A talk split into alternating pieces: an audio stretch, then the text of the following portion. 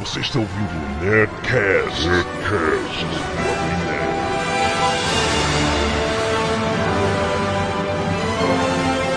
Nada, nada, nada, nerds! Aquele show todo Jovem Nerd cavalguem para a ruína e para o fim do mundo! Aqui é o JP, que não falta é retorno nesse livro. Aqui é o Tucano e esse ano vou passar o Réveillon em Casadum. Verdade! Aqui é Dodge Spor e eu também. Olha só, vai ser um bom Réveillon. Tem todas as raças, né? Tem hobbits, anões, humanos e elfos. Olha só. Que bonito. Muito bem, nerds, chegamos ao terceiro. Isso aqui não pode. O quê? Passar por cima de mim. É verdade. Vai lá. Azagal.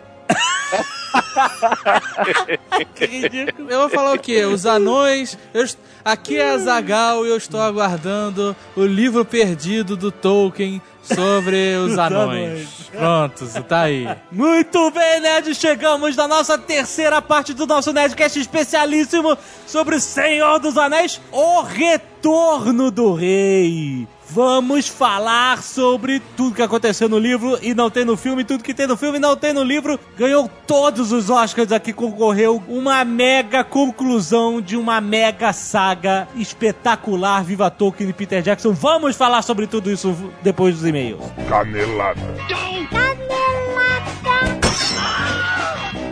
What we need's a few good taters. What's taters, precious? What's taters, huh? Potatoes. Boil 'em, mash 'em, stick 'em in a stew. Boil 'em, mash 'em, stick 'em in a stew. Boil 'em, mash 'em, boil 'em, boil 'em, boil 'em. Muito bem, Zagal, vamos para mais uma semana de mês caneladas no Nerdcast. Na verdade, mais uma semana, mais meia semana, porque já teve nessa semana, tá meio complicado. Tá ótimo. Chave. Olivreiro.com.br, Azagal. Exato, nosso patrocinador, nosso Realizador realizador, melhor dizendo, porque ele não só patrocinou, como ele deu a ideia de realizar esse puta Nerdcast. Sensacional. Queremos repetir essa dose no ano que vem, entendeu, Livreiro? É uma, com um espacinho um pouco maior entre os programas, que é, é muito sacrificante de tratar três programas gigantes em seguida, tendo que viajar no meio da semana. Ai, ai. Então um pouquinho mais de antecedência na próxima. que isso, não reclama.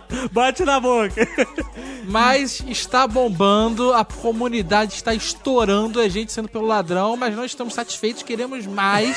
Meu Deus, quando termina isso. Não, não- termina? Termina dia 30. É o último dia que você vai poder concorrer ao kit. Sim, É claro que o livreiro permanece depois disso, né? Uma Exato. estupidez e não, o site não vai acabar. É só olhar lá que vê que a galera realmente tá curtindo a parada, né? As comunidades estão mega ativas, né? com certeza. Então, o segundo ganhador, também selecionado pelo random.org, foi Harrison Rocha! Meus parabéns, você ganhou um kit Tolkien com cinco livros e seis DVDs. Aê, meu querido. Além de ter cinco livros e seis DVDs do Senhor dos Anéis num box com todos os filmes, Ah. você ainda recebe os livros autografados por Azagal e Jovem Nerd, que não tem nada a ver com esta obra. Excelente. Mas entendam, ainda existe um kit sobrando. Agora é que é a hora da cobiça. O sorteio será feito no finzinho do ano. Exato, dia 30 será selecionado e num post posterior, lá pro dia 1, dia 2. Dia Aham. 1 não, que ninguém vai trabalhar, né? Dia 1, pelo amor de Deus. Eu não vou fazer post pra botar resultado de ninguém, aguente mais um Exato. dia. Dia 2 terá lá o post indicando quem foi o último felizardo a receber o kit Tolkien Livreiro Jovem Nerd. Exatamente, não se esqueça, para você concorrer é só se cadastrar no Livreiro e participar da comunidade do Jovem Nerd. Você pode escrever olivreiro.com.br barra Jovem Nerd ou clicar no banner que você está vendo aí embaixo no post. Exato. Entra lá, a comunidade tá mega ativa, tem mil tópicos abertos sobre os mais variados assuntos, desde a Batalha do Apocalipse até Asimov, eu vi hoje um de Asimov. Tá muito legal, tem Cornell, tá? A galera tá realmente, tá como deveria ser. Acessem o livreiro, entrem na comunidade e ainda concorram ao último kit exclusivo autografado por nós. Mega Boga Livreiro!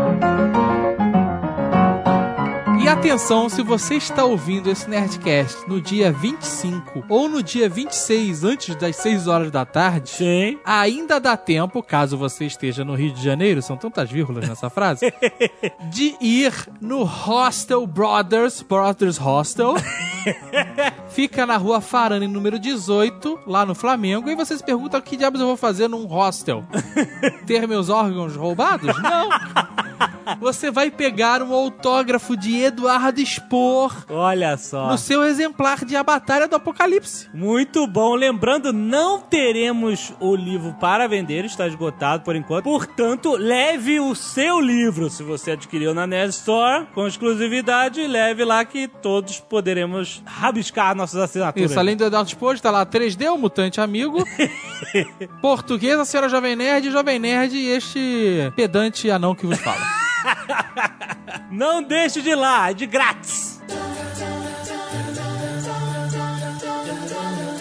Muito bem, nerds, estamos todos aqui reunidos neste fim de ano para agradecer a tanta, tem tanta gente para agradecer. Exato, podemos começar pelos nossos amigos do Nerdcast, que sem eles não existiria Nerdcast. Obrigado. Obrigada. Portuguesa e senhora Jovem Obrigada, Nerd. muito obrigada. Dois talentos descobertos por mim. Quem que descobriu? Ué, não lembra aquela vez que eu falei, e se você fizer a portuguesa no Nerdcast? Não, não, não. Você falou, por que, que você não faz o sotaque desgraçado? no Nerdcast eu falei, mas, mas tu é muito capial. Quem que vai gostar desta voz? vai, eu falei, vai ser uma derrota. e ele prometeu que nunca ninguém ia saber que era ele. Eles nunca vão saber. não. E como é que você descobriu a senhora Jovem Nerd? Pois é, ninguém me descobriu. Não, não. Nós estávamos vendo TV aqui e a mulher falou que o grande desafio era fazer a decoração de um living e home tit em 400 metros quadrados. E aí a senhora Jovem Nerd pirou e ficou repetindo isso, e daí surgiu a senhora Jovem Nerd. Foi uma junção de muitas coisas, meu amor. Não, a senhora Jovem Nerd surgiu no mercado quando uma perua falou que tava com pressa e passou na nossa frente na fila do, do presunto. É verdade, isso, ela é se verdade. consolidou, né? Mas nós temos que agradecer também ao Tucano, o nosso Top Nerdcaster, o Ah, que ele? mais participou É. depois do Jovem Nerd e de mim. Ultrapassou Foi o Carlos ele? Volto. Olha que legal.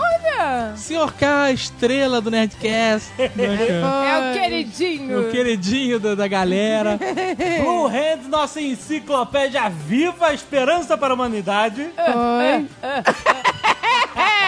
Eduardo Spor, JP, Guilherme Briggs e Nick Ellis, os mais novos Nerdcasters. É, muito bom. E o Guga? Sim, não podemos esquecer o Guga, que está sumido, mas ainda faz parte do nosso time, só não tem tido tempo como antes, mas em 2010 vai voltar com força total. Sim. Claro. E Carlos Voltor, que está sempre presente em suas Carlos risadas. Volta, Carlos Volta, Carlos Volta e Carlos Volta. Já agradeceu cinco vezes Carlos Volta. Ele merece ser agradecido. É uma figura. É seu favorito? O Carlos Voltor é o cara que tá sempre lá, né? Tá sempre lá, Tá sempre lá, nosso amigo. Se você levar em consideração as risadas dele, ele é o que mais participou. Já no site Jovem Nerd, temos que agradecer a Leandro Caratiolo, Sim. o rei das tirinhas do Jovem Nerd. Ah, pois. Esse foi o ano dele, cara. Foi. Muito boas, por favor. E a Harold Stricker por suas maravilhosas ilustrações mega detalhadas e refinadas. Temos que agradecer também a Stefan Martins, Silva! Nosso Silva! editor regular do Jovem Nerd News. exato, e a Alan Polar, nosso velho editor regular. Está aí, cara, fazendo o Jovem Nerd News ser o que é desde muito tempo. Muito obrigado, não esquecemos de você. Calma, e temos que agradecer ao Gaveta. Ah, como não? Gaveta, o mágico das edições. Estou botando adjetivo para todos. E a todos os outros que mandaram vídeos, desenhos, ilustrações, todos que contribuíram com o conteúdo de alguma forma, nós agradecemos de uma forma pedante. Que horror! Cara, sempre que vocês quiserem contribuir, pode ter certeza que vocês vão ter todo o apoio do Jovem Nerd. Vamos linkar o que vocês quiserem. Então a gente adora as contribuições espontâneas, os vídeos, as animações, as ilustrações. São muito legais e vocês fazem parte do Jovem Nerd também. Obrigada a todos. Estamos aqui só de ponta. Estamos fazendo ponta. Estamos fazendo volume. Volume, volume. Obrigada. Um grande abraço para os nossos parceiros comerciais, todas as agências que trazem seus clientes para anunciar no Jovem Nerd. Por que você ainda não trouxe seus clientes para o Jovem Nerd? Não, mas em 2009 a gente tem que reconhecer que a galera veio em massa, em peso. A gente nem tem como dar nomes pra fulano, ciclano, porque muitas vezes uma campanha chegou até nós por alguém que é ouvinte ou leitor e indicou e a gente nem soube que o cara fez esse movimento de falar, olha, o Jovem Nerd é bom pra essa campanha e tal. Mas a gente fica muito agradecido. Vamos escolher um nome aleatoriamente, vamos ver, Rogério Bonfim, por que não? Aleatório. Este é o nhonhô dos cocos do Azaghal. o Bonfim, ele virou, começou com uma relação comercial, mas ele virou um grande amigo nosso, né? Então, é, fica nele o agradecimento a todos os publicitários, marqueteiros, mídias, por que não? Não vamos esquecer dos mídias. Sim. Claro. Que trouxeram muitas campanhas, muito trabalho pra gente em 2009 e que tragam mais em 2010. Também temos que agradecer ao WIG. Também temos que agradecer a minha mãe, a meu pai. Nós temos que agradecer ao IG, que não é mãe nem pai, mas é nossa casa, é onde o Jovem Nerd está. Cuida da gente com muito carinho, cara. A gente é muito agradecido por isso. Temos que agradecer ao pessoal de parcerias do IG, o comercial, o pessoal que cuida do conteúdo da Home, o Service Desk, o pessoal que sempre atende a gente na maior boa vontade, sem reclamar. Parece que sempre tá fazendo sol em São Paulo quando a gente liga pra lá. Alexandro Botelho Broda, que botou o Jovem Nerd no ar do jeito que ele é hoje. Muito obrigado pela sua parceria, cumplicidade. A todos os nossos novos amigos e velhos amigos de internet, né? Sim. E também temos que agradecer, sabe o quê? A toda a pentelhação de votos que a galera se dispôs a votar durante esse ano de 2009. Ah, mas isso é um mesmo. agradecimento especial aos ouvintes, aos nerds. Viva os nerds! Viva! Eu amo os nerds! Eu Vocês também. são foda!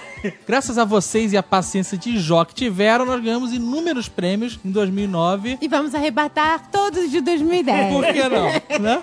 Tudo que fazemos é pra vocês! Não, é sério, cara, porque é uma cumplicidade, né? Porque a gente faz o que gosta, tem essa bênção de poder trabalhar com o que gosta e ter um público que apoia em tudo que a gente pede, né? Eles não só ouvem, não só se divertem, mas como eles, eles devolvem isso, eles apoiam, eles votam. Eles é, respondem as nossas pesquisas, compram na Net Store, não reclamam, são excelentes clientes. São mesmo, são os amores. Bem, todos esses agradecimentos são pra finalizar 2009 com uma espécie de balanço, né? Esse vai ser o último programa do ano. Dia 1 não terá programa, não se desesperem. Dia 8 já volta, calma. Nós só precisamos descansar um pouco. Mas o ano de 2009, tanto profissionalmente como pessoalmente, se é que a palavra ficou direito aí, ficou esquisito. Pessoalmente de, ó, oh, ano, tudo bem? não, tá certo. né? Foi excelente pra todos nós, né? Nós tivemos problemas lá com fornecedores e tal, mas num balanço geral, a balança foi muito mais positiva do que negativa. Teve o nosso casamento, dona Portuguesa. Eu já ia perguntar. Eu já ia perguntar o que você mais gostou em 2009. Foi um evento, teve todo o trabalho, teve todas as campanhas, teve zona de spoilers, né? Uma nova É, atração que- que deve voltar com tudo agora em 2010. 2010. Então 2009 foi um ano foda. Foi. Graças a todo mundo que participa e está ao redor do Jovem Nerd. Por isso não tínhamos como não agradecer a todos vocês. Se você não ouviu, se encaixa em alguma categoria, pode ter certeza que nós estamos agradecendo a todo mundo que de alguma forma contribuiu, seja até com uma crítica construtiva. Se você é um idiota que faz críticas negativas, vá pro inferno. Mas se você falou, olha, não gostei disso, é legal, e bater um papo, pra todo mundo, cara, que nos ajudou de uma forma ou de outra, muito obrigado. Vamos agradecer também a nossa modelete da Net Store. Sim, por que não? Na verdade, do box que recheia as camisas da Nerd Store.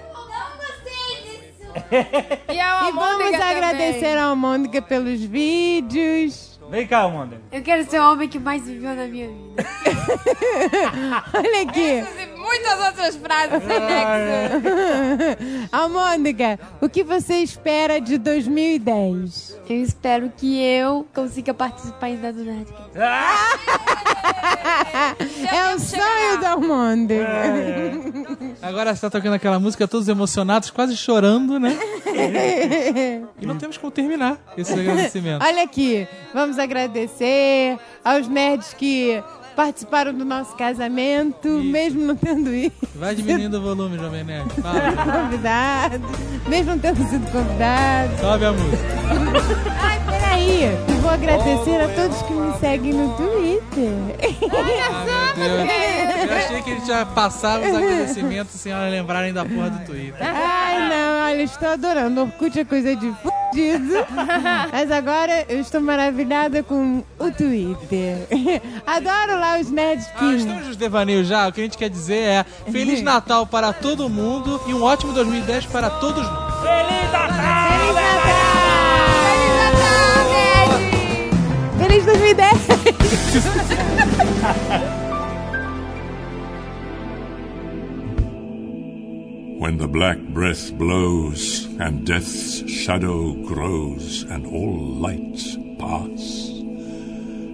Come, Athalas. Come, Athalas. Life to the dying in the king's hand lying.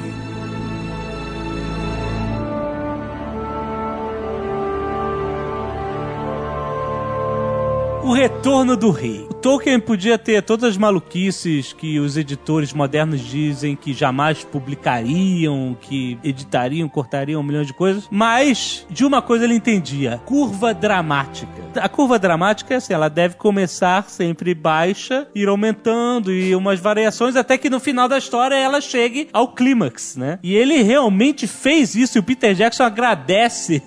Disse já no documentário, olha, agradeço que o Tolkien escreveu os roteiros dele de forma progressiva com a curva dramática, né? Porque os eventos mais importantes e mais cataclísmicos acontecem no terceiro livro, é o que interessa, né? O final O da história Jackson- é para onde todo aquele caminho andou. E tem que ser importante, né? Segundo o próprio Peter Jackson, ele falou que ele fez todos os filmes só pra fazer Retorno do Rei. Exato, ele disse que é o preferido dele, é o meu preferido também, apesar do primeiro ter todo aquele significado da gente ter ido pro cinema, que nem criança maluco pulando nas cadeiras. Primeiro teve impacto. Eu já gosto como livro, já gosto mais do, do Duas Torres. Mas vem aquela, aquela história de que o, o livro pode ser muito bom, o filme pode ser bo- muito bom, mas se o final for uma merda, tudo é uma merda. Exatamente, né? Eu vou dizer que pra mim o melhor Exatamente. livro é o 2 e o melhor filme é o 1. É claro, cada um tem o seu preferido, a própria. Sabe por quê? No livro 2, e a gente vai falar agora no livro no filme 3, tem a parte lá da Laracnica, toda aquela parte do Sam e do Frodo lá em Kirith Ungol. Kirithungo, Jovem Nerd é o rei da pronúncia. E essa parte deles em Kirithungo é muito foda, é muito tensa. Foi a primeira vez no livro que mostra o cara usando o anel, como é que é a sensação da pessoa que está usando o anel. Mostra Frodo se fudendo, Sam pegando a espada. Toda essa parada que tem no livro 2 foi passada pro filme 3. E a outra parte também é da, da, da Batalha do Elmo, pô, Sim, é muito, sim. muito bom. Como a gente fala, né? Aplicabilidade, né? Cada um vai é, encontrar um significado tem a ver com a sua vida em, em uma história e tal. É, o- pra mim, o terceiro é o mais significativo. Falando do segundo também, porque estão misturando o livro com o filme, a parte da, da Laracna, de Kirisungo e tal. É interessante porque eu lendo o livro, eu acreditei que o Frodo tinha morrido mesmo. Sim, sim. Eu falei assim, cara, essa história é sobre o Sam, não é sobre o Frodo. É, é. A portuguesa largou o livro e, e só foi ler no dia seguinte, porque tinha um puta que ela ficou. Como assim mataram o Frodo, né? Tudo tem um choque, meio que coisa assim, você olhava 15 páginas depois você vê que não aconteceu. Como foi um, pô, matar o Gandalf? Foi parecido também. Exatamente, Ah. exatamente. Mas a diferença é que como Gandalf era uma mago, uma, né, uma criatura mitológica, né, cara? Ele voltar e ressuscitar e reaparecer, você aceita, né? É, plausível, né? Agora, o, o Frodo era um merda, né, cara? Não tinha poder, não tinha nada, ele não tinha resistência, né? Ele morreu de uma forma mundana, né? O outro morreu lutando com um Balrog, né, cara? O Frodo morreu tomando uma, uma ferroada de aranha gigante. Tudo bem que, né? Não, não é qualquer Qualquer merda, né, cara? Não tomou uma ferroada de aranha marrom e morreu. Mas, mas né, ele foi empalado e morreu por conta disso, né? Assim, Olha, olha as alegorias aí. E o Sam, grande, grande herói, né? Ele, é o momento do, do heroísmo dele, na verdade, antes ele era tratado como um servo, né? É uma coisa, tradição do inglês, né? Os grandes generais tinham seus, seus servos extremamente leais e Os tal. escudeiros, Jovem Os escudeiros, Os sim. escudeiros. É, com certeza, ele é um escudeiro, mas e nessa hora é a hora dele se tornar o herói também, né? O, o Sam, ele pega o anel e no momento em que tudo estaria perdido. E é engraçado que no filme o Frodo manda o Sam embora nas escadarias porque eles queriam mostrar o poder de influência do Gollum e como o Frodo estava cedendo a essa influência por causa do anel. E isso não acontece no, no livro, né? Eles ficam sempre juntos. E a felicidade da gente ter lido esse livro antes de ver os filmes, que eu acho que realmente é uma, é uma experiência maravilhosa ler o livro. Se você acha que você vai encontrar no livro a mesma coisa que no filme, não. São coisas Ah, não, diferentes. com certeza não. Maneiras diferentes de contar a história. Não dá Exato. pra contar igual. Isso é dito. Então, quem já assistiu o filme, não per o livro não perde valor. Pelo Não, contrário, de acrescenta muito. Muito. Porque quando eles estão entrando nos túneis da Laracna, a, des- a descrição no livro é de completa escuridão. Sim, sim. É de, é de você não conseguir enxergar a sua mão. Sim. E a gente sabe como a completa escuridão é algo Assustador. tenebroso, assustador, né, cara? Uma vez eu tava numa casa de campo, numa fazendinha, né, assim. Aham. E aí à noite apagava luz, as luzes todas e era breu total e era uma noite que não tinha lua cheia e sei lá o quê. E eu achei que eu tava tendo cegueira noturna. Foda. Porque era uma escuridão tamanha É. que eu não conseguia ver nenhum ponto de luz, nada. Eu peguei minha máquina fotográfica e bati uma foto pra dar um flash e eu consegui, sabe, enxergar, cara. Porque Aham. eu tava ficando agoniado com, as, com o breu. E o breu, ele é muito bem descrito. E você fica extremamente tenso nessa cena. E no filme, é impossível você mostrar o breu, senão acaba. No filme, os túneis da Laracna, eles não são assustadores. São, é só um túnel com teia de aranha, entendeu? Aham. Mas no livro, você tá maluco com os caras. Caraca, É onde é que falei. vão parar? E tem caminho pra lá, que tem caminho pra cá. E essas experiências você vai ter no livro. É diferente Sim. do filme, né? Do livro tem muito valor por causa disso. Agora, claro, no filme tem outras coisas com valor, como por exemplo o Gollum. O Gollum do filme é espetacular, principalmente essa parte de dupla personalidade dele. Aham. Deram vários diálogos a mais pra ele, né? Justamente viram a, a força que ele podia ter ali na, no filme e deram muito mais diálogos e muito mais participação pra ele do que ele tem no livro. E é foda porque isso tudo é, basicamente serve pra mostrar a influência do anel, o que, que o anel pode fazer se ficar muito tempo na mão de uma pessoa, né? Aham. E a força dos hobbits. Porque o cara ficou eras, né? Sei lá quanto tempo com aquele anel 500 anos. pra ficar daquele jeito, né, cara? Aham. O anel deixou ele piradaço, né? Na verdade, tá todo mundo meio maluco, né, naquele livro, né, cara? Mas no filme mostra como é que ele tá me- realmente. que existe um bem dentro dele. No livro ele é basicamente só com o objetivo de pegar o anel sem esse conflito. Isso. Ele se faz de bonzinho pro Frodo. Não, mas ele no- finge só. Mas ele- ele finge tá só, mal intencionado o tempo inteiro É, no ele- livro. o tempo inteiro. Enquanto no filme ele tem os momentos que ele fala, pô, esse cara é bacana. Isso, no, no filme ele, ele tem um momento lá filme- que ele, ele fica bonzinho. Ele fala, pô, ele é bem- sou é esmigo, eu vítima. sou legal, vou ajudar a galera. Essa galera é gente boa, gostando É. de mim. E aí, depois de um momento, a personalidade evil, É. né, o Gollum, volta Quando ele é traído, entre aspas, na- na- nas cavernas. Isso, né? e aí ele fica, depois naquele conflito perfeitamente explorado, foi um acréscimo foda pra um personagem que ganhou uma vida absurda, né? cara? É, e outra coisa, o, o Peter Jackson passou pelo mesmo problema do George Lucas no Império Contra-Ataca, onde ele tinha um personagem central, importantíssimo pra história, que deveria ser um boneco. O problema do George Lucas era o Yoda no Império Contra-Ataque. O Yoda tinha que ser crível, senão ia estragar o filme. E se o Gollum não funcionasse, ia estragar os dois filmes, o, o Duas Torres e o Retorno do Rei. Se ele fosse um Muppet, ia ser amargar, né? Tanto que a produtora falou que a, a Weta Digital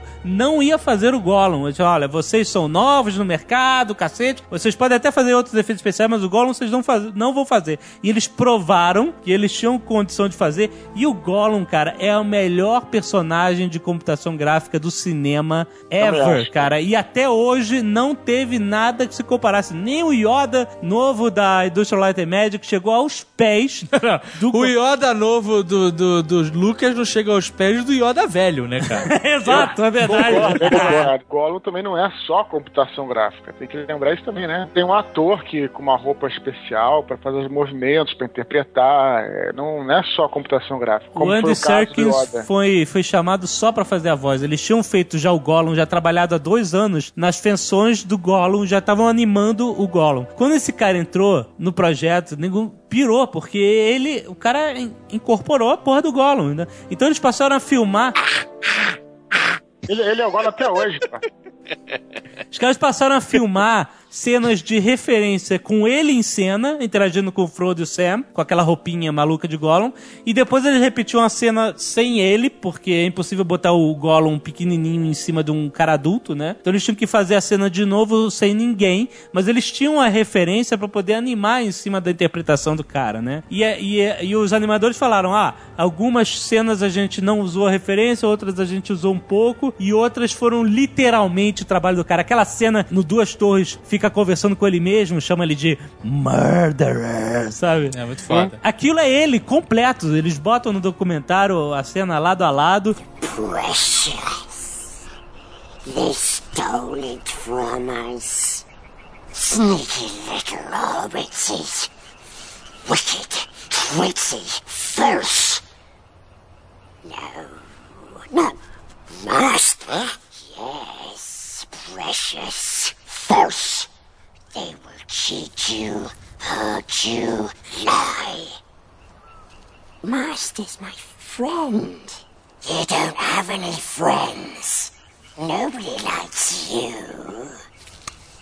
Not listening. Not listening. You're a liar. And a thief. No. Todas as expressões do cara estão ali. Ele realmente deu vida ao Gollum. incrível, O incrível. Peter Jackson mandou eles adaptarem o rosto do Gollum, que era simplesmente um monstrinho, feito sem referência humana nenhuma, ao rosto do Andy Serkis. E com certeza isso deu riqueza ao personagem. Com certeza, o Gollum mudou totalmente. cara. O Gollum monst- monstrinho, ele aparece um pouco no primeiro filme. É, ne- nessa aparição dele nas sombras, ele não tinha ainda as feições do Andy Serkis. Exatamente, isso aí. Pode até voltar lá e ver no filme um, das Minas de Moria, quando o Gollum tá perseguindo os heróis, que aparece esse Gollum que você tá falando aí, que é o Exato. Gollum sem a interpretação do Andy Serkis. Tu sabe que, que tinha um, um moleque lá em Teresópolis, que em 90, 91, que a gente já apelidou de Gollum. é, um mo- moleque assim, magrinho e, pô, todo esquisito e meio porcalhão, sabe qual é? Ah. Nego, o nego apelidou o cara de Gollum com uma imagem que você não tinha, né? A gente só tinha a descrição do livro. Exato. E hoje eu lembrando aqui, o cara realmente era o Gollum. E depois desse filme, cara, você vê que ele se tornou popular com um monte de gente que não tem o menor perfil de ler Senhor dos Anéis, começou a chamar os outros de Gollum, cara. É verdade. Pô, eu lembro de umas meninas da minha sala que uma chegou falando: Nossa, você ficou com o Gollum ontem, cara. Era o Smeagol, certeza. Mas era o Gollum ou o Smeagol? Tem que saber. É diferente. Aliás, o, o Smeagol tem as pupilas dilatadas, o, o Gollum tem as pupilas contraídas. Você consegue ver mais uma coisinha pra fã ver, né? Quando ele muda a personalidade, né? As pupilas vão... em- Então você sabe exatamente quem é que tá fingindo e quem é que tá falando a verdade, né? Isso não é pra fã, é pra qualquer um que seja detalhista. É, com certeza. Mas é, normalmente as pessoas nem percebem esse tipo de coisa. Né? Mas, é... As pessoas que não são detalhistas.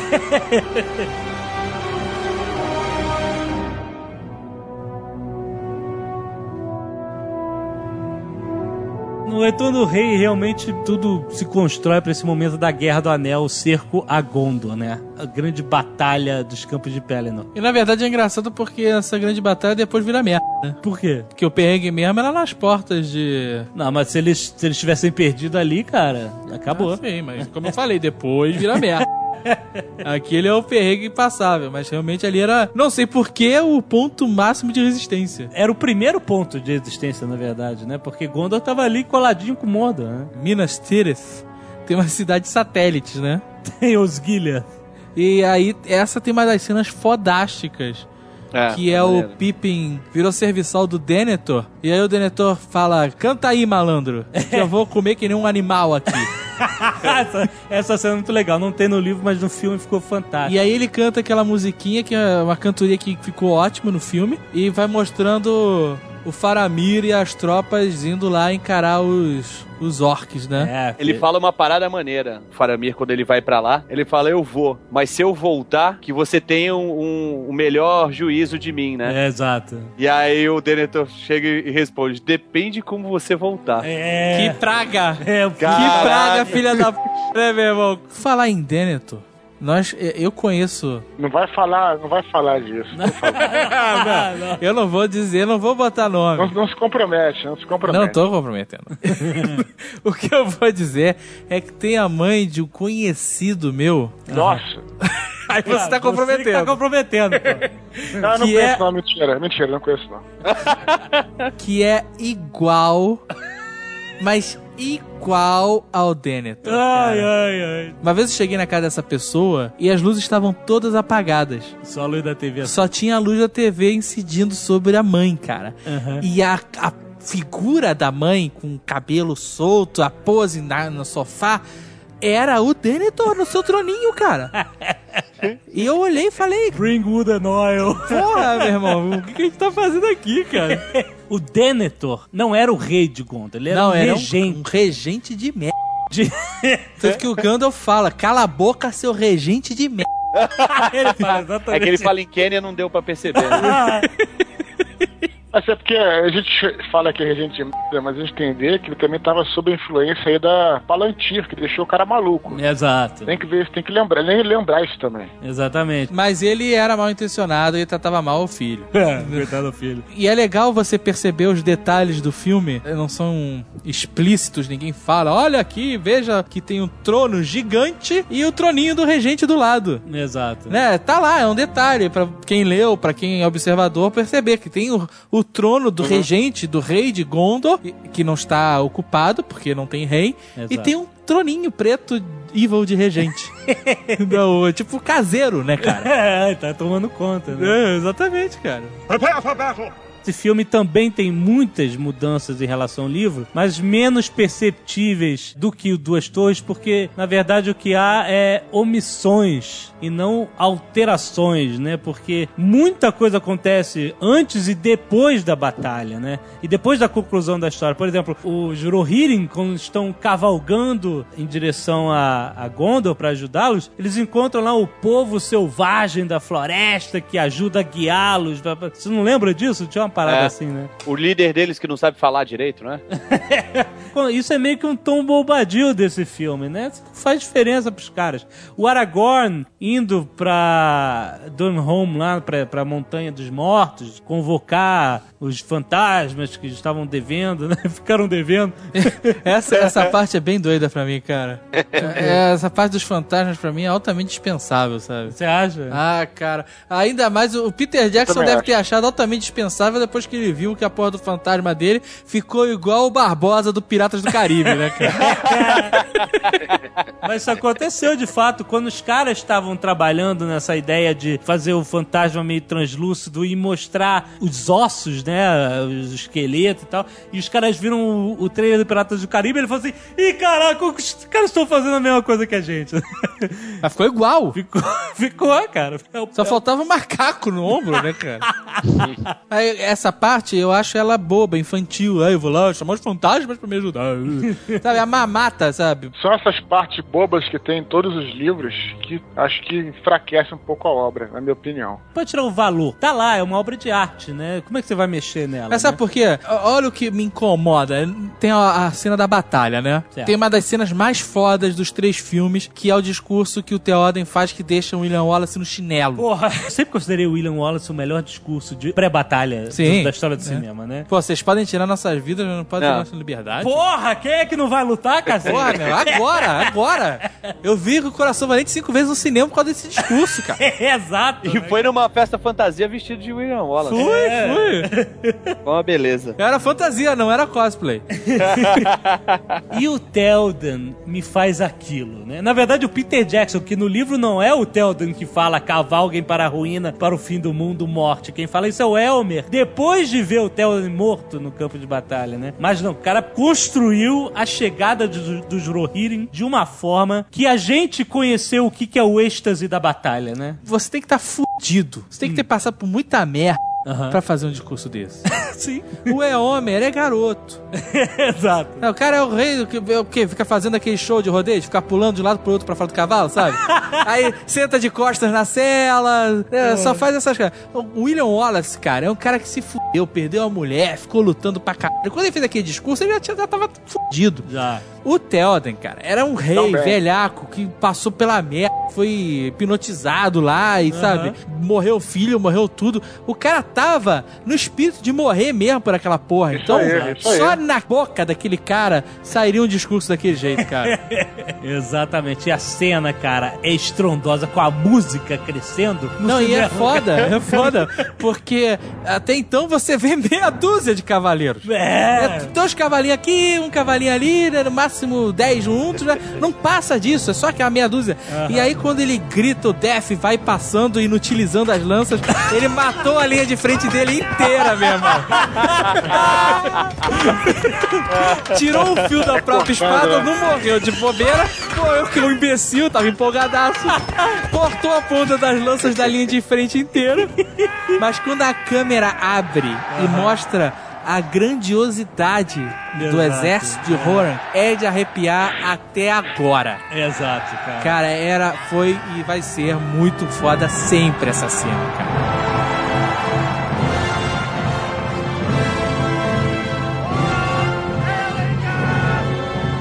E o avanço, cara. O avanço, quando eles começam a avançar. E o exército vai engolindo os orcs. Parece que ele vai. Pô, meu irmão, o slot mega orc, né, cara? É, Quem né? diria, o slot depois de se fuder tudo com os gunes.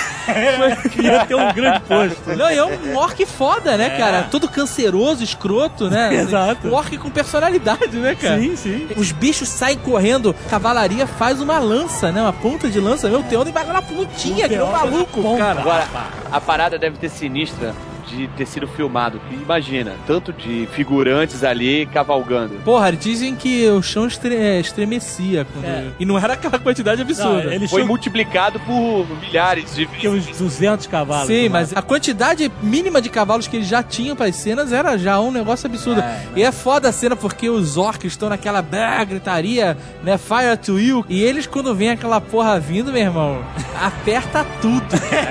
os bichos, quem não aperta, larga. Exatamente. E os Não, bichos vê- param, dão um passo pra trás, meu irmão. É, eles lançam flash e derrubam um ou outro cavaleiro, mas não adianta, Porra, cara. Já não... ninguém segura a massa. Ou ninguém segura. Quando a massa tá vindo, já não tem mais o que fazer, cara. Se o da frente se acovardar, o máximo que ele vai fazer é morrer pisoteado, cara. É, cara, não. E não tem nada igual no cinema. O Peter Jackson ele tem um negócio que ele parece que é um empaca foda, né? Porque ele. Def, Def, ah, aí corta. É. Pra, pro Gandalf cortando laranja dentro de Gondor, né, cara? É uma loucura foda. Ele tava indo salvar o Faramir, coitado. Antes disso, quando os Nazgûl aparecem, a galera de Gondor, que são os merda, É. começa a se cagar e largar muro, largar tudo. Porque os Nazgûl tem. aqueles bichos têm fear no grito, né, cara? E o Denethor grita pra todo mundo abandonar os postos. É, porque era o deles É. quando foi o primeiro que a magia bateu, né, cara? Exato. Pra mim aquilo é uma magia de fear. Os caras estão Claro. jogando save e estão errando, estão errando. né? Tá todo claro. mundo largando. E aí vem um Gandalf lá de dentro, falando voltem pros seus postos, fazendo uma magia né, contra. É. E os caras voltando, cara. Ele tava Porra. dando um blast, né? É, cara, é muito foda, cara. Isso é RPG puro, né? É, agora, agora lembrando que o, a- essa batalha, quando passa pra dentro da cidade no, no, no filme, isso não tem no livro também. No livro, a batalha é só do lado de fora. Dentro da cidade tem só o encontro do Gandalf com o Nazgûl. Que é desesperador, né, cara? E isso acontece no- na versão estendida, uma cena sensacional, e que o Gandalf ia pro cacete. Ia, ia rodar. Ia Ia rodar. ia. Ele- Ia rodar de novo, né, cara? É, ele quebra o cajado do Gandalf só com aquele poder da espada dele foda. Mas aí ele ouve a corneta dos Rohirrim chegando e sai fora, né? Vai atacar o exército. O Witch King, né? Isso. A Fagmar. Ah, eu também sei, já, velho. Na versão do cinema, o Witch King, lá o Rei Bruxo, diz pro Slot, né? Que vai quebrar o Mago Branco, né? No cinema fica sem conclusão isso, né? Essa cena tem a conclusão na, na versão estendida, onde eles realmente se enfrentam. É muito maneiro o slot quando o pessoal de Gondor tá jogando já pedaço do, do- da torre, pedaço do, da, É. do prédio, É. e aí vem aquela rocha gigante e bate do lado dele, né, É, cara? ele dá só uma... E ele olha assim e cospe, né? Muito maneiro. Esse personagem muito foda, morre massacrado, né, cara? Ele, na versão estendida, na verdade, quem mata ele é o, é o Gimli e o Aragorn, né? Massacrado. Massacrado, Porra. né? Porque na versão normal ele não aparece mais depois do ataque É, na versão normal entende-se que ele foi pisoteado É, pelos exato. cavalos. né? Essa cena na versão estendida é maravilhosa porque tem algumas cenas a mais com os Mumaki, o ataque dos olifantes. Pô, é- a- aquele piloto de Mumakil. Porra, cara, que cara foda. Porra! cara, que tem- ele tá mesmo. Ele tá com uma pintura, mas parece que é um elmo. É uma muito coisa dourada. maneiro, cara. Não é um huge motherfucker? Ah, cara, você tá em cima do elefante daquele, meu irmão. Me pinta todo. O cara tá nem aí, cara. É, não, Tá só no. É motorista de ônibus no trânsito. Porra, cara, exatamente, cara. quem, quem vai E é muito maneira a adaptação que foi feita pro cinema, né? Porque no livro são simplesmente elefantes gigantes que vêm passando por cima. É, não, e os Rohirrim nem enfrentam os elefantes. Não, porque não teria como, né, cara? Talvez se eles arran- arranjassem uma linha e ficassem dando voltas assim, talvez eles caíssem. É verdade, poderia dar certo. E no filme é maneiro porque eles são adaptados, né? O- eles têm lá a cela, né? Se pode se chamar de cela, uma montaria que o cara fica lá pra comandar o bicho. Das presas, eles têm preso um negócio na frente que vai como se fosse um negócio pra cortar o campo, pra ir cortando os inimigos, né? Não é simplesmente um elefante que vai É. passando, né? tem adaptações de guerra, é uma exatamente. máquina de guerra, né? Uma máquina de guerra. Ele vem passando e derrubou, é muito foda, cara. Muito foda. E, e e coloca de uma maneira que esses elefantes não são só animais, eles são animais evil, vamos São colocar monstros, assim, como, é. se fosse, como se fossem os, os wa- wargs, né? Eles sugerem isso no filme. Eles desistiram de usar sons de elefante porque é um som gracioso. É, elefante é... Como é que, como é, que é? E os olifantes, os Mumakil no filme, botam sons monstruosos. Olifante é um rugidos, nome né? horroroso. Os Mumakil. Parece que você tá falando elefante errado. Não, mas é Mumakil. Tá, olifante também serve. lembra mamute. Tá bom, Mumakil. Né? Aí chega o Aragorn e sua patota e estraga pra mim, estraga tudo, porque é um, a- é um impacto, tá tudo tão divertido, na porradaria verdadeira ali, entre aspas, franca, e aí simplesmente vem uma horda de nuvem verde e acaba com tudo. Não, eu também acho. Aquilo foi uma pontuação final. É broxante. batalha, né? No, no livro nem acontece isso dessa forma, né? No filme, isso aí é pior porque os caras se ferram na batalha e aí chega a horda de fantasmas E resolve a parada. Exato. Então era melhor nem ter ficado parado e não ter feito nada. Exato, exato, é o que eu penso, é, é Pô, é- broxante, é muito porque ruim, cara, é você muito tira o valor dos gatos se fudendo toda. Ah, eu sou fantasma, que beleza, vou lutar até você morrer. É, o que acontece, no livro tinha a armada que vinha subindo o rio, né, do sul, de aliados, que ia detonar a batalha. Isso. E o Aragorn usa os... os... Do eixo, né, no caso. É, o Aragorn usa o- os fantasmas pra derrotar a armada. E E depois, Essa cena é legal porque tem um, um orc gatinho. quando ele chega, Que ele chega, para, eu, parece o Patrick Swayze, o orc. o orc de olho claro. É, ele para e fala, porra, mas finalmente vocês chegaram! E aí sai. Não, pode reparar, cara, no orc gatinho. E aí sai o Aragorn e os fantasmas mamatas atrás dele. Diga-se de passagem, o Gimli dá um pulo nessa cena que é inexplicável. Devia ter um trampolim dentro do navio. É, eu tinha um trampolim, tinha uma mola. ele derrota a armada com, com os fantasmas logo na saída das montanhas e, e libera os fantasmas. E quem vem nos barcos é o Aragorn com os Dúnedain, que era o povo dele. Isso. E eles chegam pra ajudar na batalha, mas são pessoas, são normais, são humanos, né? Os fantasmas ficaram lá pra trás, só que no filme tinha que dar uma pontuação, um mega é, evento é, visual E, e, da tal. onde ele vai tirar do Nedain já naquela altura É, do filme, né? Tem isso altura do campeonato. Eu acho que ele poderia ter passado, de- deixado os Cavaleiros de Horan e a galera de Gondor ter derrotado os caras. Mas aí ele não ia dar conclusão pros fantasmas, esse que é o problema, entendeu? Não, era É, só, era só, ficaria melhor se ele substituísse os fantasmas pelo- só pelos do Neidan. É, mas aí o que, que será que ia acontecer? Ele não ia mostrar os fantasmas, aí nego ia ficar puto porque ele ignorou os fazia- fantasmas. Não, eu ia adorar, porque os rapidamente- fantasmas eu sempre odiei. Fazia rapidamente os fantasmas derrotando a armada lá. Ah, mas pô, aí, entendeu? É, é difícil, cara. Vai E eu queria entender uma outra coisa. Ah. Por que, que o fantasma precisa andar no barco? Se depois eles saem voando, sobem em cima de elefante, fazem um inferno. Pra que, que eles têm que vir de barco, cara? É o, é o disguise, né, cara? O fantasma não atravessa água corrente, tem que lembrar Ah, olha aí, boa! Tem isso? disso. Porra, os próprios Nazgûl não, não atravessam. Ah, boa, boa. Vamos saber. Pois- Nem pode é, tijolo. agora, mas- Nem pode tijolo. Não, pode tijolo é quem te quer mal. O fantasma normalmente não te quer bem, né?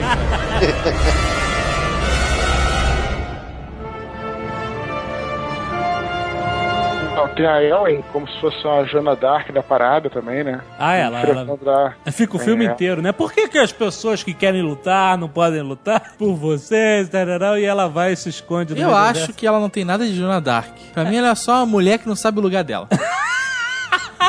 Por que, que porque você é uma mulher e ele é uma criança? É por isso que vocês não vão pra guerra, cacete.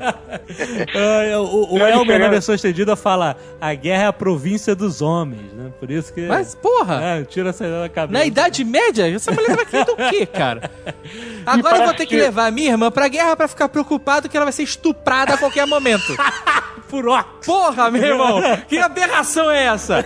Tu vê que a mulher é a rainha dos, do, do- do- da prazerosa dos cavalos, mas daí, né, A cara? alegria dos cavalos. Tudo tem limite, né, meu irmão? Ai, ai. Mas a, a cena é espetacular. Tem no livro, né? Ela enfrenta o, o Witch King, o rei bruxo de Angmar, corta a cabeça do, do ser alado. É, porque Heroísmo. essa cena ela tem naquele fator interpretação, né? Aham. Que o, o bicho mata o rei, né? O Witch King. No livro, na verdade, o, o cavalo toma uma flechada é, envenenada e cai e ele Ah, não é o Witch King que mata? Não, só no filme. Ué, eu jurava que era. Eu também jurava, mas. não lembro. O filme confunde a nossa cabeça. Né? né? Tem muitos. Aí ela vai defender o rei. Se põe entre o rei e o Nazgûl. No filme. Aí. No livro, não? Eu acho que não. O que, que essa mulher fez? não, ela enfrentou realmente ele na- no campo de batalha. Tá, beleza. Ela, beleza, ela enfrentou o bicho de qualquer forma, né? Aham. se pondo entre o rei ou não. Certo. E aí, o Nazgûl fala: nenhum homem pode Me matar. me né? matar. E- E aí ela fala, mas eu não sou homem, eu sou uma mulher e mata o cara. Corta a cabeça de galinha do bicho dele e depois mata ele, né? É, é, exato. Bota como espadada, duas. Né? lá. Porra, que força. A mulher tava uma gana de lutar tão grande que cortou a cabeça daquele bicho, daquele pterodátilo, como se fosse manteiga. Ah, ela, é, no filme são duas espadadas, mas no livro é uma só. Ela fuf, E aí ela mata o bicho. mata o bicho. Porque ela era mulher? Isso é uma coisa que eu sempre me perguntei. Por que, que ela mata o bicho? Mas antes dela matar, Ah. o Mary, que tá metido a guerreiro, Isso. vai dar uma espadada no Nazgûl, na batata uma- perna, né? Na batata perna, E apunhalada. toma um choque forte. Que também não é homem e ajudou a matar. Ajudou a matar, né, cara? Mas e aí? É só um homem, homem raça?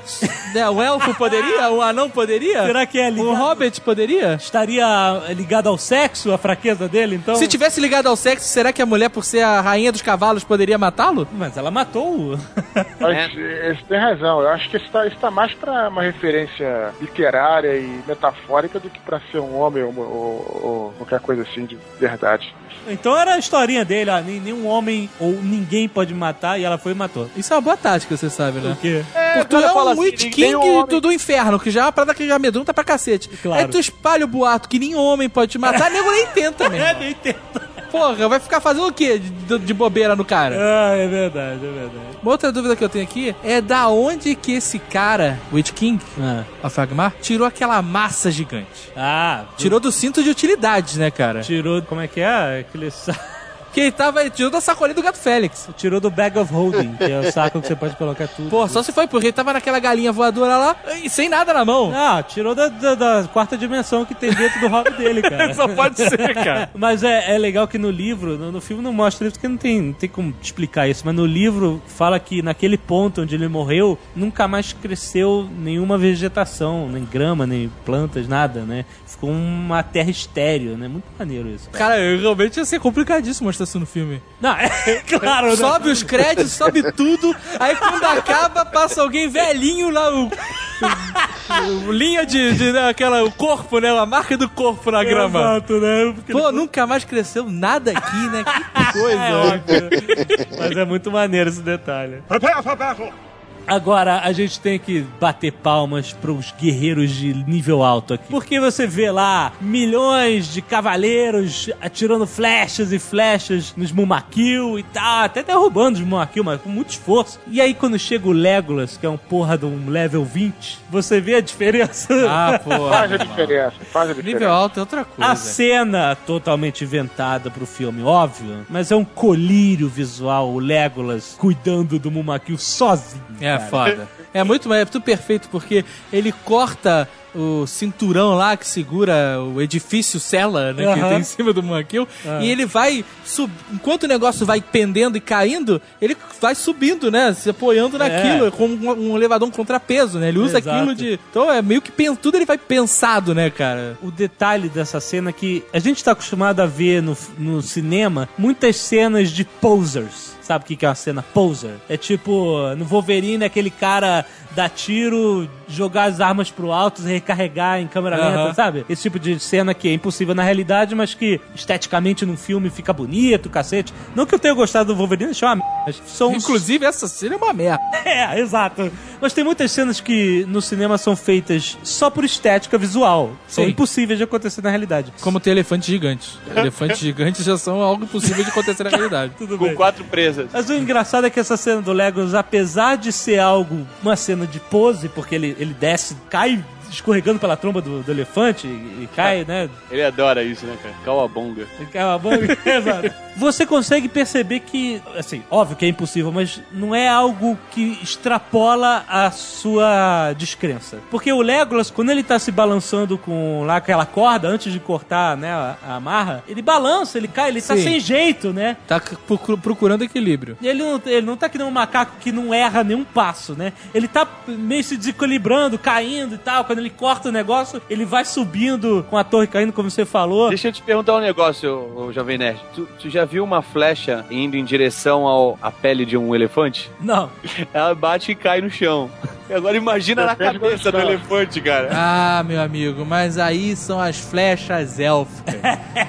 Essa é a minha maior busca no RPG. Sempre quis conseguir É, o flechas Azaghal, Todos os élficas. personagens dele ficavam procurando flechas élficas. Sim, é verdade, Porque dava cara. um D10 de dano, ao invés de Ah, um. tá Mas olha foda, só, é. ele, ele dá, ele dá power attack com a flecha. Eu acho que ele pega duas ou três flechas e dá na cabeça do. Isso, exato. E na boa, naquela batalha ele tava usando todas as flechas mais 5 dele, né, cara? Pô, ele tava usando as flechas mais 20 dele. Ah, agora sim está bem plausível. Maravilhosa cena. Tem uma cena no primeiro filme, não sei se é no primeiro, ah, é no segundo, do Legolas, que é bem maneira. Quando eu vi no cinema, eu falei que vai demorar pra sair no, no, no DVD pra eu poder ver de novo. Vou ter que ver o filme de novo. Ah. Que é a hora que ele, ele faz um pêndulo no cavalo, no ataque do, dos Worm. Ah, é foda essa cena. Ah, é foda sobe. demais. Ele vai por debaixo do pescoço, né, cara? É, ele faz um pêndulo. É e absurdo, sobe. cara, é absurdo. Ah, i- isso era uma preparação, né, pro que ia vir Pro que no tava terceiro por vir, filme, é. Sensacional. É a cena que foi extremamente foda no segundo, e quando você vê no terceiro, ela não é quase nada, né? O que Cara, faz. e tem uma cena que é pra mim extremamente foda no primeiro, que depois vira no segundo, o terceiro ela evapora. Que eles estão lutando contra os Uruk Hais, e aí chega o Aragorn, né? E depois chega o Gimli e o Legolas. E aí o Gimli joga lá dois machados e sai cortando cabeça. Ah, é. Enquanto isso, o Legolas tá atrás acelerado, atirando umas 100 flechas, cara.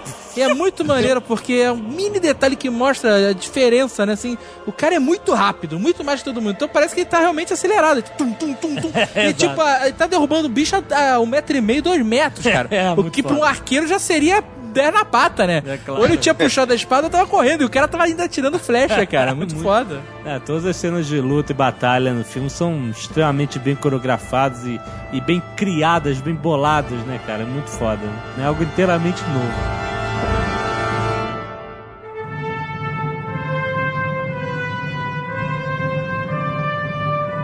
Uma coisa interessantíssima, e que foi uma experiência minha lendo o livro, era que a gente tinha os dois grupos separados, né? No- o Retorno do Rei também segue o mesmo, a mesma narrativa do, do Duas Torres. Primeiro você vê toda a história da sociedade, depois você vai pro Frodo e pro Sam. né? Isso. E aí o que acontece? Você acompanhou tudo que aconteceu com o Frodo e o Sam sozinhos e o Gollum e tá acompanhando tudo que tá acontecendo com a sociedade e aí você se pergunta, porra, mas qual é a relação? Quando é que esses caras, a história desses dois grupos vão realmente se interconectar novamente, né? Porque até aí você tava Tava parecendo que era só uma curiosidade, né? Porque o que interessa mesmo é a história do Frodo, né? Isso. E você não tá vendo nenhuma influência da sociedade no resultado da busca do Frodo, né? Em, em ajudar o Frodo a destruir o anel. né? Exato, parece que você tá só vendo um monte de batalhas sem conexão nenhuma. Cada um por si, né? Parece que é, É. Pô, a gente tem que se. Tem lá o problema do anel, mas a gente tá fudido aqui. né? É, vamos nos defender aqui e tal. E aí o genial, Tô, que me pegou de surpresa, é que depois desse da batalha de Pelennor, quando eles vencem, ele tum, amarra tudo junto novamente, né? Vamos para os portões negros chamar a atenção do Sauron para que ele não perceba o Frodo, porra, no, no quintal dele com o anel, né, cara? Genial! E o timing dele, né, foi perfeito, né? No filme, inclusive, é muito legal que na cavalgada deles em direção ao- aos portões negros, quando estão todos juntos, os, Rohirrim- os Rohirrim e os Gondorianos, você tem uma mescla dos dois temas. Você ouve o tema de Gondor e aí logo mexe com o tema de Rohan, né? Muito maneiro isso, esse detalhe da trilha sonora. Eu me ligo em trilha sonora fico maluco com essas coisas.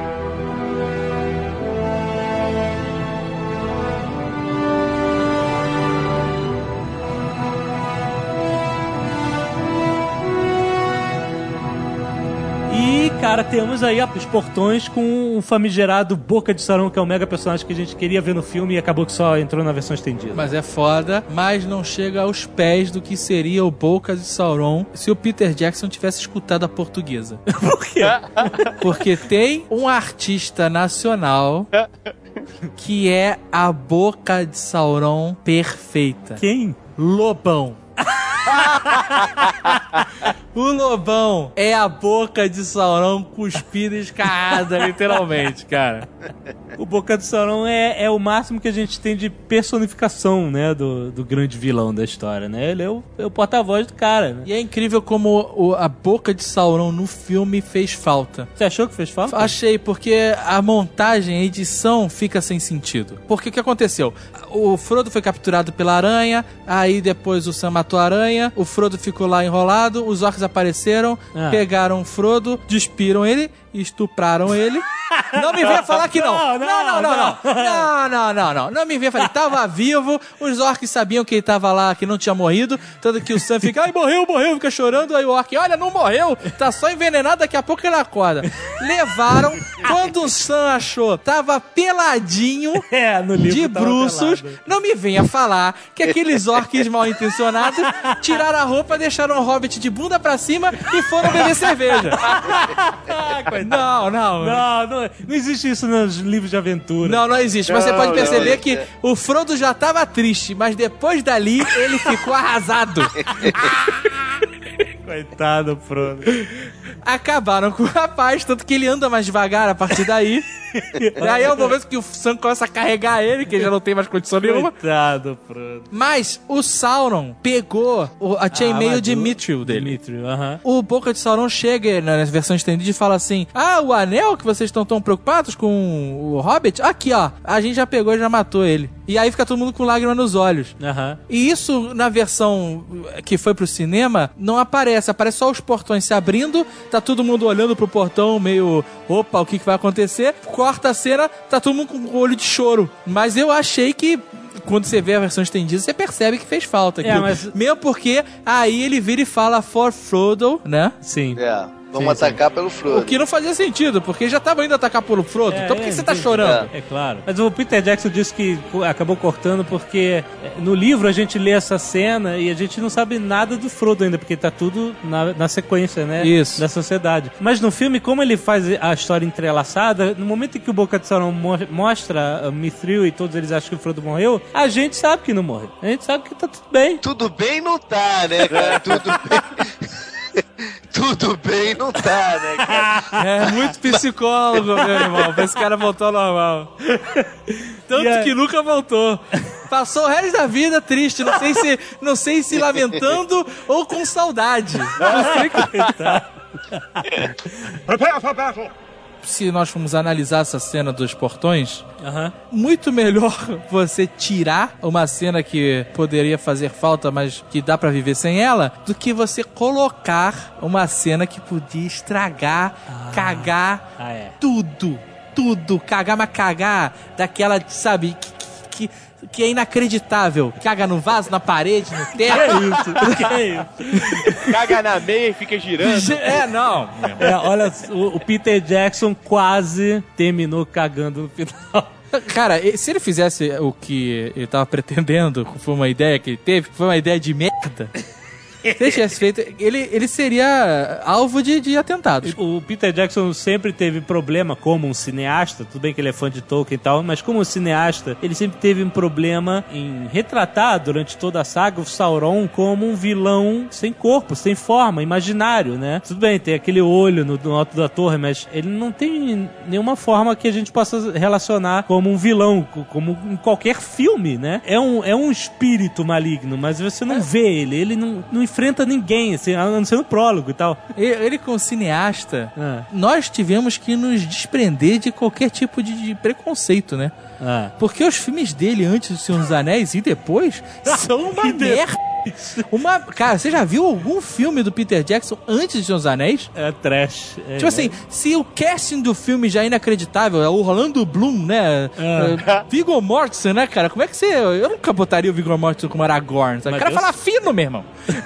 Mas deu certo. Deu certo, Orlando Bloom deu certo como elfo. Aham. Né? Mas o Peter Jackson, a escolha dele como diretor já é uma parada absurda. Se você pegar a filmografia do cara, você... Puta que pariu, nunca... Aham. Nunca, né, cara? Então isso já foi um ato de fé foda, né? Se fosse contar com os filmes de zumbi, Puta que pariu, tá porra maluco, toda, cara. Não ia pra lugar O cara era nenhum. pior que o Sam Raimi. É, mais trash que o Sam Raimi. Mas aí, o que acontece? Ele tava com essa pulga atrás da orelha e achar que ia terminar o filme sem mostrar o vilão mesmo. E aí ele fez. Ele não roteirizou e fez o storyboard, não. Ele filmou essa cena quando os portões abrem. Era pra aparecer uma grande luz branca que cegasse todo mundo. O Aragorn chega pra frente meio desconfiado e quem que ele vê? Uma forma física do Sauron. Na verdade, primeiro ele apareceria como Anatar. É a forma dele quando ele fez os anéis, né? E aí depois ele se transformaria naquela armadura de novo gigante do prólogo e ele enfrentaria em um duelo de espadas o Aragorn.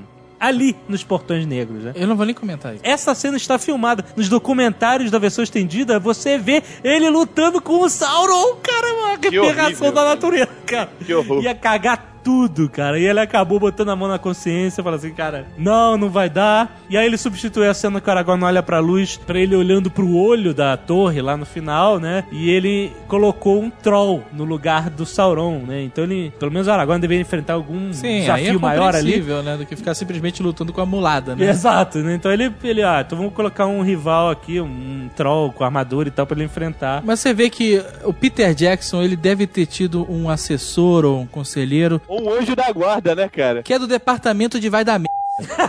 Sim, sim. Porque alguém, em vários momentos do filme, alguém chegou e falou: Olha só, vai dar merda. É isso Eu mesmo. vou que te é grande- confessar que quando eu li o livro eu fiquei um pouco decepcionado com isso, cara, do Sauron não ter aparecido. É, mas cara, era impossível, porque Não, bem. o, o Sauron só poderia aparecer se ele tivesse o anel. A única maneira de ter uma forma física completa. Tanto que o máximo que ele pôde aparecer foi uma boca falante gigante. Eu, eu tinha expectativa que o Sauron aparecesse no final do livro também. Mas, é impossível. Mas depois eu entendi por que não aparece. Tá, tá óbvio. né? Pô. Essa história tá bem contada dessa forma, né? É, Não- exato. Não é um erro, né? Ele era um mal, ele era o mal, sabe? Ele, ele representava todo esse espírito maligno que queria devastar tudo, né? E é legal a forma incorpórea dele. E aí é maneiro porque aí, nesse momento é a luta final, mega ápice, E né? aí tá acontecendo tudo ao mesmo tempo. E aí né? vem Nazgûl voador e águia e, né? The Eagles are coming! E o Frodo, o Sam e o Gollum lá se capando a porrada. Né? No, no último instante, quando eles pareciam estar finalmente sozinhos, prontos para a derrotada final, né? Volta o Gollum. E o Gollum, nessa hora, ele se mostra como algo que a gente conhece na vida como o mal necessário. Né? Sem o Gollum, o Frodo teria se perdido, teria, teria realmente se dominado pelo anel e jamais teria um êxito. Então, o Gollum, com a- toda a obsessão dele, algumas coisas na vida da gente parece que, porra, tem essa merda que sempre acontece na minha vida e tal, mas que, porra, me larga o cacete. Mas é um caminho. O Gollum foi uma saída, foi um mal necessário naquela história, entendeu? Às vezes o mal que acontece na nossa vida serve para que a gente aprenda, cresça, não erre novamente, né? É, e no futuro nos livre de um mal muito pior. E eu vou te falar, quando eu tava lendo o livro, essa, essa sequência foi, assim, absurda, sabe? Porque eu não esperava. Eu achei que o Gollum tinha morrido mesmo, né? Aham. Falei, morreu, e aí agora o cara vai jogar o anel e beleza. Graças a Deus, né? É, Finalmente. chegaram e, E finalmente. aí, com aquele bicho escroto, pula em cima do cara, arranca o dedo dele fora. Curva dramática. Porra, cara, eu fiquei, sabe, travado. Falei, não é possível, li de novo, sabe? Voltei, Exato. que foda. E é, é plot twist, né, cara? Isso, você não espera. Não espera que isso vá acontecer, né, cara? Exato. Você já tá meio esgotado, né, cara, lendo o livro nesse Cara, ponto. pode escrever. É, tu falou tudo agora, cara. O, o, o Senhor dos Anéis, a galera costuma pegar o primeiro e ler até o, o final do terceiro. É, né? é, é. Eu comecei do Hobbit, né, cara? Então tu já chega nessa parte, tu já tá, porra, Tanto- no, no teu limite, né? Tanto que eu sou obrigado a confessar aqui, eu parei de ler no capítulo 5 do terceiro livro. Como assim? Eu parei, velho. Não, Eu falei, Você deu um cara. pause, né? Não, eu falei assim, cara, jogou já o anel, não aguento mais. Eu fui saber que eles voltaram pro condado, brigaram com o Saruman, essas porra toda. Fui saber anos depois. Caraca. Tá maluco, cara. É pra sério, mim, cara, eu não, Eu não aguentava mais, cara. Eu, eu li até o Regente e o Rei, página 367. Quando ficou muitas despedidas, eu falei, ah, agora é- não tem mais nada, velho, não aguento. Eu lembro de dar uns pauses também, ficar tipo assim, um mês sem ler, Não, depois eu dei um- voltar, porque... eu dei um porque belo pause, cara. Eu dei, eu acho que uns dois anos. vocês estão malucos. Cara, Eu, no eu- final do terceiro livro eu tava mega envolvido, É, cara. também, cara. Porra, Eu tava- quando eu o livro exausto, terminou, eu fiquei exausto, mal, meu irmão. É, é. Eu tava exausto. E você tem que, tem que lembrar, botar em contexto aqui, cara, que eu tava lendo naquela linguagem que eu li um trecho antes. É, você tem lá os seus motivos, né, cara? Eu tava exausto, cara. Mas uma coisa interessante, a adaptação do, do livro e filme, em que dessa vez o Peter Jackson conseguiu se safar. Ele, ele conseguiu. A tacada de mestre dele foi na adaptação desse final. O Gollum arranca o dedo do Frodo e fica pulando que nem um maluco, dançando. My precious, my precious. Escorrega e cai. Isso aqui é mais surpreendente, porque o cara tá lá, não vou jogar mais, o anel é meu. Aí o bicho vai, morde, arranca o anel fora e fica, é, consegui, consegui. Aí tu fica, caralho, agora, né? E o bicho cai, é muito escroto, né, cara? Assim, quando eu li, eu nem achei escroto. Eu achei ah, uma jogada do destino. É, mas é, é a fatalidade, né, cara? É a sorte. É, exato, com certeza. Ma- no filme, eu entendi que isso ia soar muito esquisito. Você ter todo esse trabalho, toda essa coisa assim, nove horas de filme, pra no final o bichinho escorregar e cair. O que eu entendo é que na- no livro, o cara quando levou aquela dentada e foi arrancado o dedo dele, ele que meio que deu uma despertada da influência do anel. Então ele parou de, né? Ele tava cansado, exausto, todo mundo Sim. cansado. Então ele ficou só olhando o bicho dançar. No filme, como ia ficar esquisito ficar todo mundo olhando o bicho dançar, É. o cara que já tava insano, The Ring is Mine, não sei o que lá, ele partiu pra cima ainda naquela. O anel tava lá, porra, tô aqui, me pega, me Exato. pega, me pega, me pega. Né? E ele partiu pra cima ainda na influência, né? É, a primeira versão dessa cena, tem até filmado, o Peter Jackson fez o Frodo partir pra cima do Gollum e empurrar o Gollum. Né? O que não Ele- faria sentido. Ele empurra o Gollum, ele cai junto, mas ele se segura. Mas aí depois eles viram que realmente não fazia sentido com todo a- o espírito tolkieniano dos hobbits. Os hobbits não têm essa capacidade. Isso era quase um assassinato, né? Exato, e os hobbits, eles no máximo se defendem, É, né? Como o Sam fez lá na, na aranha. E isso daria muito contra a natureza do Frodo, depois de toda aquela merda, fazer isso. Então, é, acabaram decidindo, e pra mim foi uma ideia fantástica, manter o Frodo sob influência do Anel e deixar eles brigando pelo Anel. E brigando pelo anel, a morte do Gollum não seria simplesmente um acidente, né? Seria resultado do, do- do esforço máximo dos dois naquele clímax dramático em conseguir um anel. É meu, é meu, é meu e tal, e pum. E acabou. Caiu. Mas essa história ainda não terminou, cara. Segue ainda mais na tacada de mestre. O Gollum derrete na lava e o anel fica. Pode até parecer uma cena clichê de filme, né? De você tá pendurado no abismo, né? E o amigo eh, chegar e te. Teve isso antes no Indiana Jones.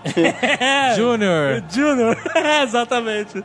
Porque o, o, o, o Sam fica, vai, me dá a mão e tal, não sei o quê. E o Frodo, ele olha pra baixo e ele ainda tá, o anel ainda tá gritando, né? O anel tá na merda, porque ele não tem o que fazer mais. Aqui, vem aqui, pelo amor de Deus. Tá segurando as, nas últimas, né, cara? E aí a cena, a bonita cena acende as runas élficas porque, né, porque tá por causa do calor e tal. E tem uma frase que, que ela retrata o espírito do filme, da saga toda, né? Ele fala pro Frodo, don't you let go. né? E o filme todo, assim, toda a saga dos Seus Anéis é isso, cara. Don't you let go. E quando a gente tá na merda, que nem o Frodo, cara, tem que ter um Sam pra falar Don't you let go. sabe? Vem pra cá, vem pra luz, né? Poético, mas quando o Frodo desiste, né? Ele abandona finalmente o anel e dá a mão pro Sam, nesse momento o anel derrete, porque não tinha mais esperança nenhuma, né? Pra ele. né? É uma cena maravilhosa, assim, assim, a- de todas as cenas de triunfo sobre o mal do cinema, assim, do filme, do livro já é foda, mas no cinema, em questão de visual, assim, a Estrela da Morte explodindo é foda pra caralho. Mas não existe um triunfo sobre o mal tão foda, significativo, estrondoso e épico quanto esse final do Retorno do Rei. E, e no mesmo momento dá bug no olho, né? o olho arregala e. É sensacional. E, e os orcs e trolls saem.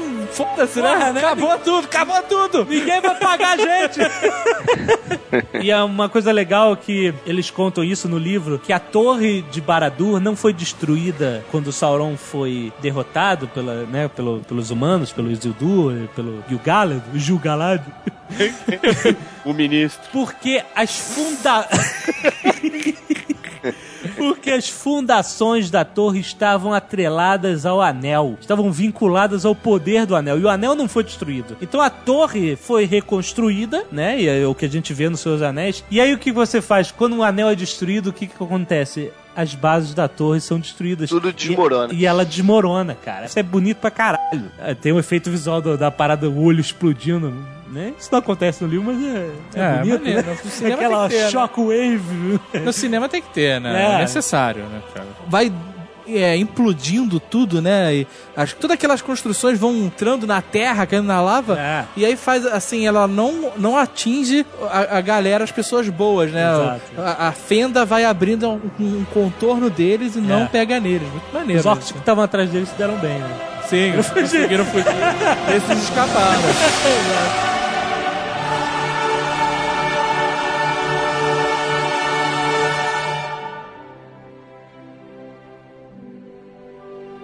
Bom, e aí o filme parte para os seus múltiplos finais.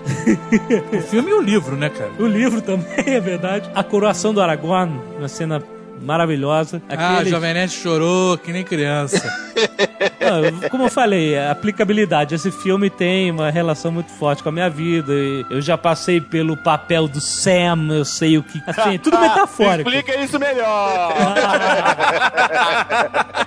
Não dessa forma, não dessa forma. A minha mãe lutou contra o câncer por seis anos e eu não tinha como segurar o fardo, né? Que o Frodo chama o anel de fardo por ela. Eu tive que, que meio que carregá-la durante muito tempo. Sam é o personagem preferido da, da série, porque de todos era o que menos tinha compromisso com a parada. Porque o único compromisso dele com toda essa história era lealdade ao Frodo. E aí você pode aplicar o Frodo a qualquer coisa. Pode zoar dizendo que a lealdade dele ao Frodo era qualquer outra coisa. Mas a lealdade, compromisso de você cuidar, é algo que existe na vida da gente, né? E, e o Sam é um personagem que tem o compromisso de cuidar. E lembrando que no livro a relação deles é muito mais formal que no, no É. filme, né? Ele chama, ele chama o Frodo de Senhor Senhor, Frodo. né? o Senhor Frodo, o tempo é. inteiro. Quase uma relação de mestre e servo, né? Não é o jardineiro dele? É, o jardineiro, ele é o jardineiro. né? Ele- Jardineiro ele era fiel. O funcionário ali jardineiro do- fiel, exatamente. assim, eu acho que de todos os personagens envolvidos, o Sam tem a posição de maior coragem. Ele não precisava estar ali, sabe? Não precisava de jeito nenhum, cara. Ele foi porque ele tinha que zelar. E isso é muito bonito, cara. Eu acho muito foda. Sam. E aí, cara, óbvio que eu choro que nem criança toda vez que eu vejo esse filme. Mas você falou em fardo e é interessante perceber esse detalhe no filme. O anel e a correntinha que o Frodo usa pra levar são levíssimas, né, cara? Aham. Mas ele tá com chagas enormes no pescoço Exato. pelo peso que é o fardo do anel, né? Que não é um anel simplesmente, né? Tem toda uma carga negativa Aham. que puxa ele pra baixo, que vai depredando ele, né? Assim, fisicamente. É, é como, é como uma doença, né? É, que no, no livro, a maior mudança física dos hobbits é simplesmente emagrecer, né? Assim, o que Tolkien mais fala, ah, diminuí cinco botões, diminuí sete botões, tô fazendo furo no cinto, não sei o que lá. No filme, isso não ia ficar... Assim, primeiro que os hobbits não eram tão gordos, né? A ponto de ficar diminuindo tantos botões no cinto, né? Aham. no, no, no filme. Então, é, o desgaste físico foi muito mais evidente. O, Sam e o Frodo sofreram mais do que o Merry e o Pippin. Ainda mais que o Merry e o Pippin ficaram lá tomando água de ente, o cacete. Pô, os caras foram pro inferno, né? Pelo Frodo tá carregando o anel, você percebe que nele é pior ainda. O cara tá realmente acabado, sabe? Tá arrasado psicologicamente e Não, fisicamente. o espírito dele é completamente destruído, né? Não existe mais o Frodo. O Frodo já, já se foi. Mais esgotado ainda do que eu le- no final do livro.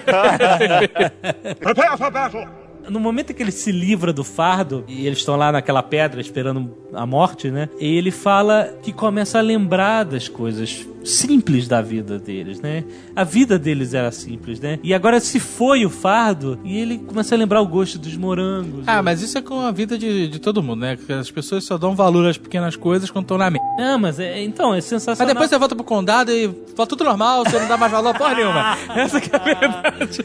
Mas isso é uma verdade, cara. Porque quando tá na merda, cara, essas coisinhas fazem tanta falta, as coisas simples da vida. É o que a É aventura... porque as coisas simples da vida são a não merda.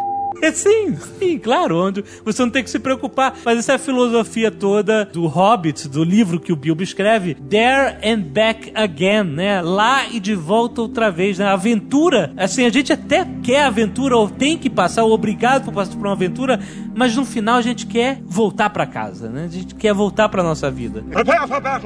Sobre a cena da coroação, primeiro que os apartamentos em, em Minas Tirith se valorizaram pra caralho. né? Que sobraram, que não foram arremessados pela catapulta, né? Na verdade, quem ganhou dinheiro foi quem botou as construtoras em Minas Tirith, cara. Quem tá reconstruído é, é, Quem é, está financiando? é, é esse pessoal que ganha dinheiro na guerra, cara. A gente falou pra caramba e zoou as canções do Tolkien. Nesse momento no filme tem uma canção linda, maravilhosa, que o Aragorn canta depois de ser coroado, que ele canta em Quenya, Et Erelo Endorena Utulian, que ele fala do grande mar para a Terra-média eu venho. Neste lugar subsistirei e os meus herdeiros até o fim do mundo. Então ele tá evocando o espírito dos Númenor nessa cena, né?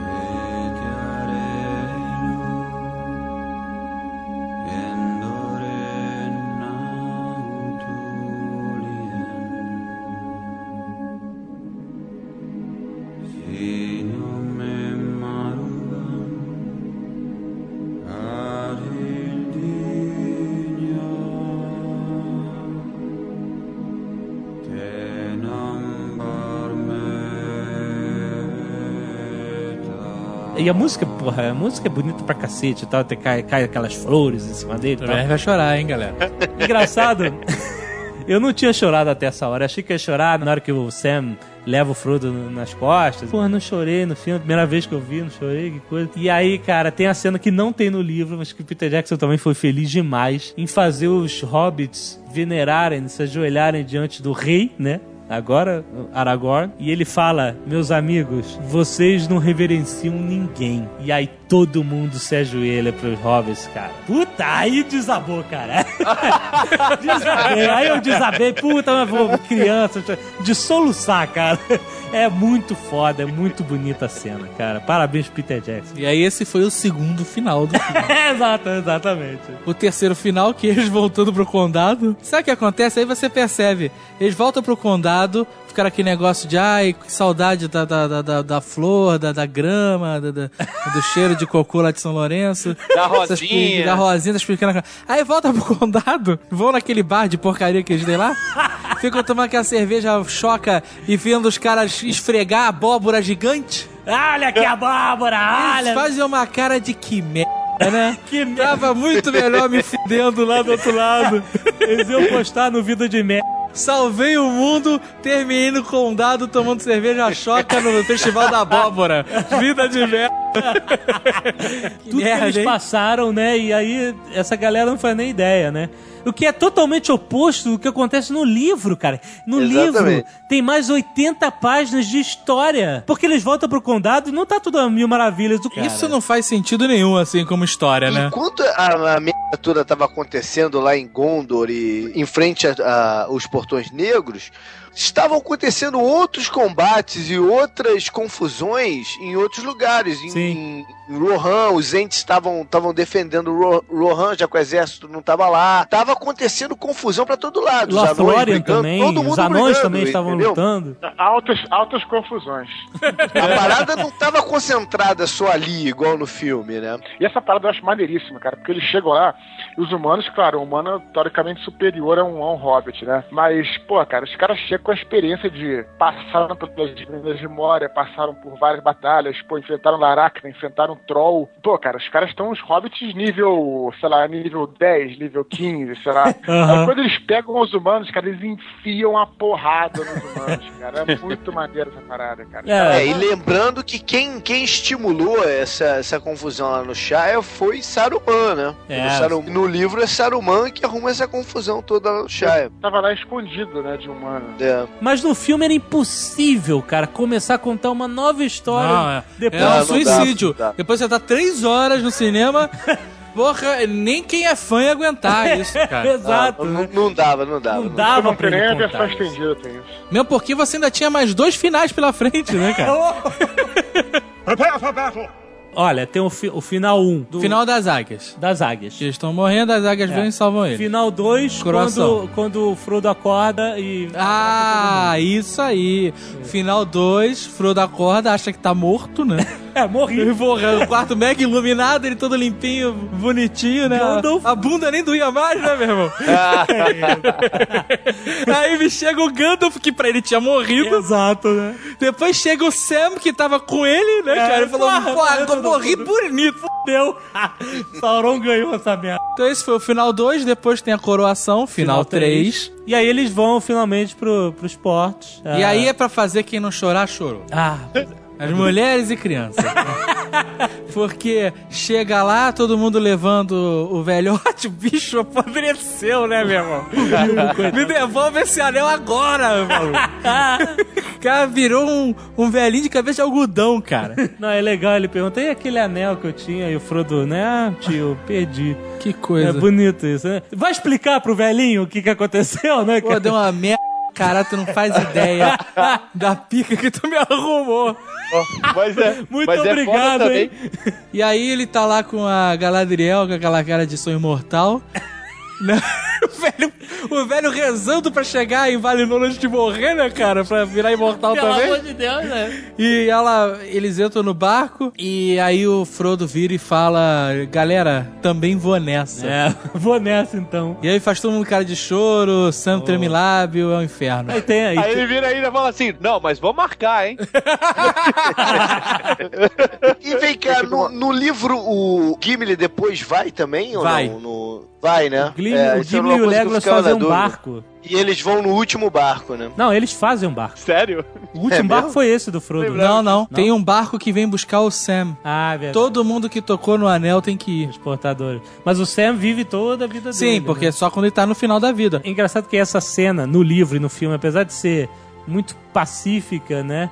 Ela é triste, né? Porque a passagem para o oeste, para as terras imortais, é uma metáfora para a morte, né? Sim, com É, certeza. é. Exatamente. Então- Eles nunca mais vão ver ele. É, exato. Só que pela primeira vez ela é vista, a morte, não como uma coisa maligna, é, não como uma coisa assim, extremamente triste e penosa, mas como uma passagem. A morte ali é uma saudade. E a gente fica destruído, né, cara, quando a gente vê já chorar agora, galera. Não, cara, é. Não, vou, vou, vou descontrair falando que tem aquela cena tensa pra caramba que a gente acha que o Frodo vai dar um beijo no Sam. aí, ele, aí ele beija a testa. E a galera, a galera no cinema fica. Bom, final, final, final, Sam vol- volta pra casa ainda. Ah, É, e aí é o Darren. Back Again. E o livro termina, e o, e o Peter Jackson fez questão de terminar o filme com o final do livro, que é ele voltando pra casa e diz- dizer: Eu voltei, né? Darren Back Again. Acabou a aventura e eu voltei pra casa. Estou em casa. É o que todo mundo deseja pra nossa vida, né? A gente quer ir lá e voltar. Da onde vocês tiraram que o Gimli e o Legolas vão pra lá também? O Gimli É vai, nos com certeza. apêndices. Apêndices. É? Tem nos Ah, ap- é? Ah, tá. É, não tem dentro da história, né? Tem nos apêndices que contam. É, assim como o Sam, não tem na história Não dizendo. tem, Nos é. apêndices que ele foi lá, é, prefeito, governador, senador, foi tudo que tinha direito no condado. É. Chifrou a Rosinha, foi uma merda. a do cara. Rosinha. Tem até uma música que o Ari Toledo fez, não foi?